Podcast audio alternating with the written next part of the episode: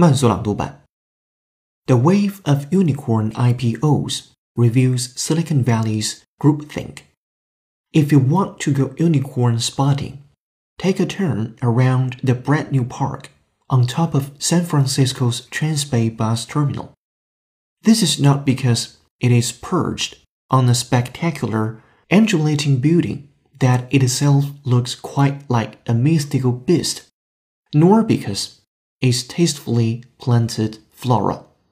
It is just that, as a would-be icon of San Francisco's business district, the park is conveniently placed for looking out on their corporate headquarters. 本期节目就到这里，浩浩老师恭喜你又进步了。